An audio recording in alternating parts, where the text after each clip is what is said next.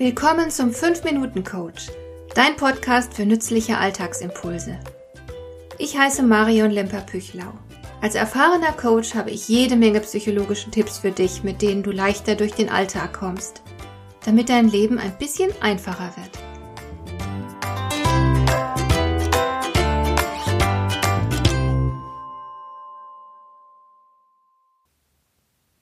Dies hier ist eine Folge, die ich ganz spontan aufnehme, weil ich selbst gerade eine wunderbare Begegnung gehabt habe.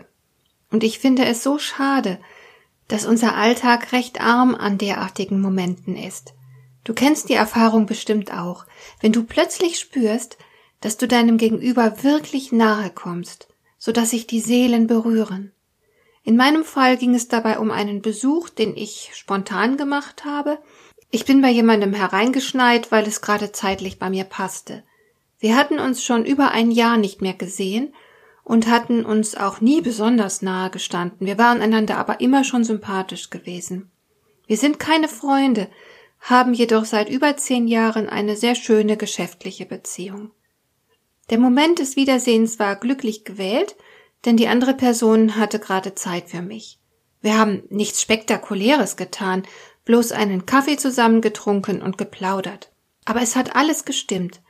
Wir waren beide sehr präsent, haben uns beide über das Wiedersehen gefreut, und auf einmal war da eine Nähe, die man im Alltag nur sehr selten erlebt und die ganz tief glücklich macht.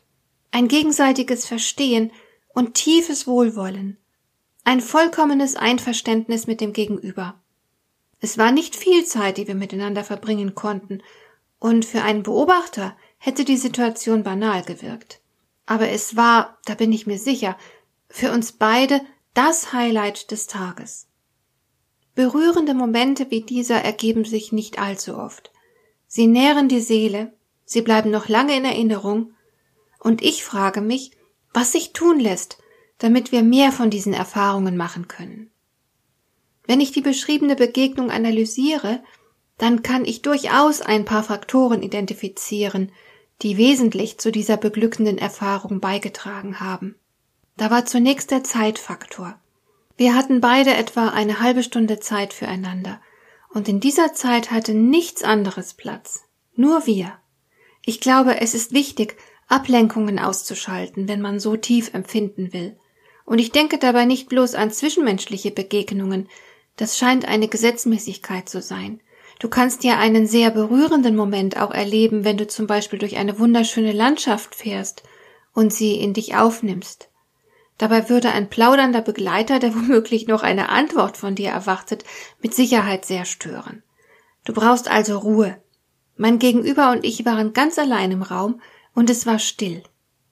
Weiterhin war da die Bereitschaft, sich vorbehaltlos einzulassen und uneingeschränkt präsent zu sein.